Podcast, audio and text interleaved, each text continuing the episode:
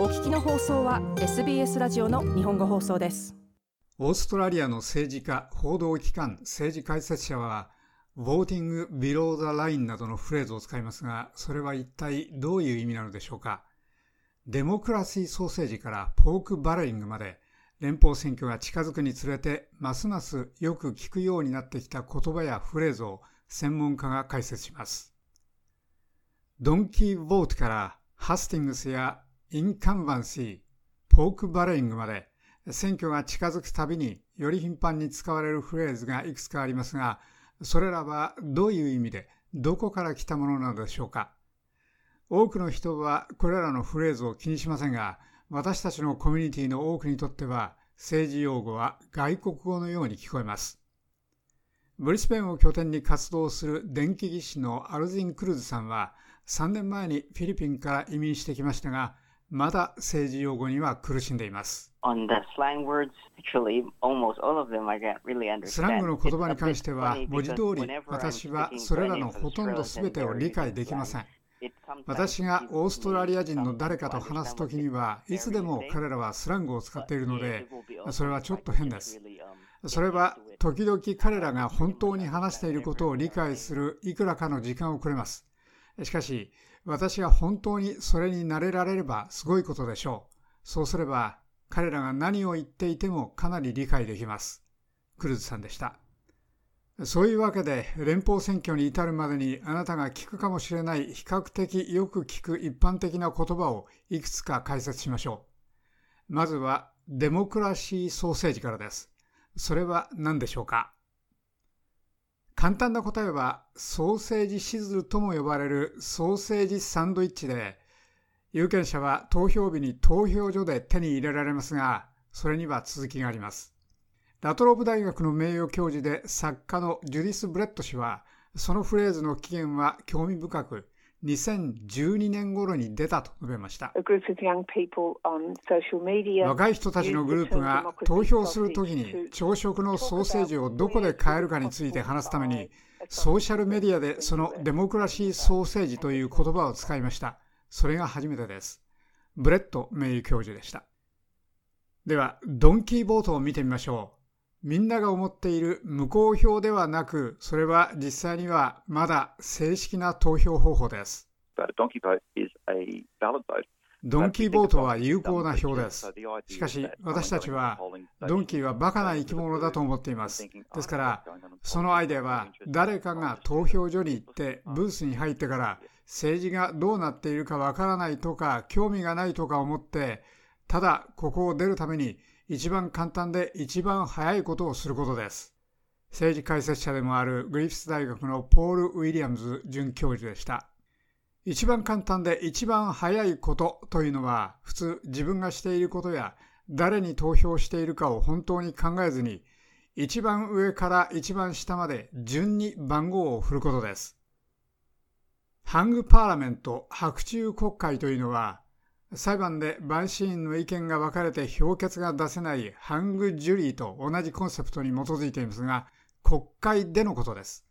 それは議席の過半数を制している政党がなく、国会をコントロールできる政府を単独で形成できる政党がないということです。その代わりに彼らは他の党や無所属の支持に頼らなければなりません。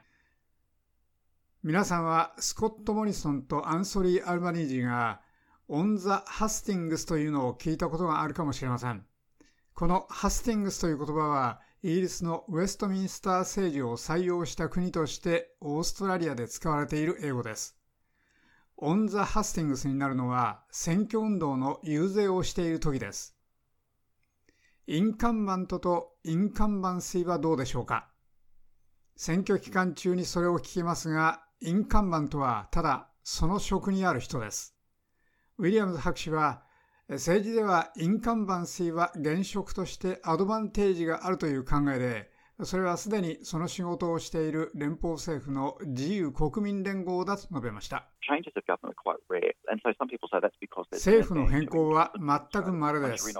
一部の人はオーストラリアでは現職のアドバンテージがあるからだと言っています。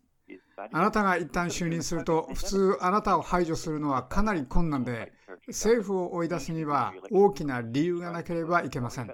ですから、現職にあることは貴重です。また、確かに COVID のパンデミック期間中は現職であることは貴重でした。私たちは州やテリトリーの政府が簡単に再選されるのを見ましたが、それはオーストラリア人がそのパンデミックについて大変心配し、彼らが COVID への取り組み方を知っている政府を変えたくないと思い、危機の時にコースを変えたくないと思ったからです。ウィリアムズ准教授でした。オーストラリア国立辞書センターのディレクターアマンダ・ロージ選手は、政治の世界や選挙時に使われる言語は様々な場所から来ており、しばしば世界の我々の場所で起きていることに影響されると述べました。その一方で私たちはその投票制度に特有なことがあるようです。ですから、私たちには above the line とか below the line というようなことがありますが、それは私たちのユニークなオーストラリアの選挙制度のためのユニークなオーストラリアの表現です。それからもちろん私たちにはその時の特定の政治的なコンテクストに影響することもあります。ですから明らかにこの選挙では COVID の影響に関係することやその結果が続いていることと関係することがあるかもしれません。それにはその経済的な結末や治安をめぐる事柄、ボーダーの管理をめぐる事柄、オーストラリアに影響するそれらの類の特定の問題の全てが含まれます。ローリ選手はこのように述べました。また、あなたがオーストラリアの選挙で above the line や below the line が何のことかわからない場合、それは上院の投票用紙の線の上か下かに投票する選択肢が与えられているということです。above the line に投票すると、ナンバーワンのボックスしかありませんが、これはその党があらかじめ選んだ順番に従ってあなたの票が流れるという意味です。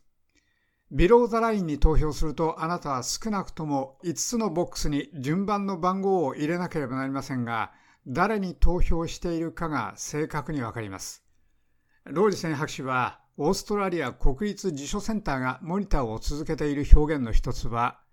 I don't hold a horse 私はホースを持っていないというものですが、それはスコット・モリソン首相がオーストラリアの山火事シーズンにハワイで休暇中だった2019年に遡ります。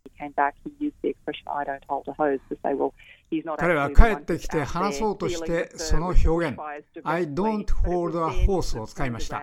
彼は実際に現場で直接山火事に対処する人ではありません。しかしそれはその後山火事のコンテクストだけではなく彼が関わったその後のコンテクスト彼が他の人や他の要素に責任を押し付けていて直接的な責任を取らないことを言うために反対に彼に対して使われるようになりました。ローリセン博士でした。我々はまた最近マンチュリアン候補という言葉を聞きましたが、それはどういう意味でしょうか？私たちは最近国会で与野党双方からその言葉が出たのを見ましたが私は当初労働党が現在の政府がオーストラリアの適切な状態と考えるより以上に中国に同情的だという事実に言及するために保守連合によって労働党に対して使われたと思いますですから全く効果のある抽象です本当になぜなら、それは本当に反逆罪の要素を暗示していると思いますし、最も強い使い方だと思います。ですからそれは全く強力な言葉です。ロイセン博士はこのように述べました。では、ポークバレリングを見てみましょう。それはマコーリー辞書では政治的な指示の見返りとして政府の金を不当に多く配分することと定義されています。この例はある政治家がシドニーのある選挙区で当選したら新しい道路を作ると発言するような場合でしょう。ポークバレニングというフレーズはアメリカから来ているもので、19世紀にはそこの比較的豊かな人々にとっては樽に入った豚肉が主食でした。簡単に言うと、それはあなたが彼らを支持すれば彼らはあなたを支援するとオファーする政治家の約束です。アルジーン・クルズさんは、スラングになれる時間があるので、オーストラリアで育った人々には政治用語はいいかもしれないが、彼自身のような比較的新しい移民には、これらのフレーズを学ぶことにオープンな時でさえ、依然としてオーストラリアの政治を理解する一つの障害だと述べました。もしあなたが私にそれはオーストラリアの政治のためになるだろうかと聞いたなら私はノーと言うでしょう。なぜならオーストラリアは異なった国からの異なった移民でできているからです。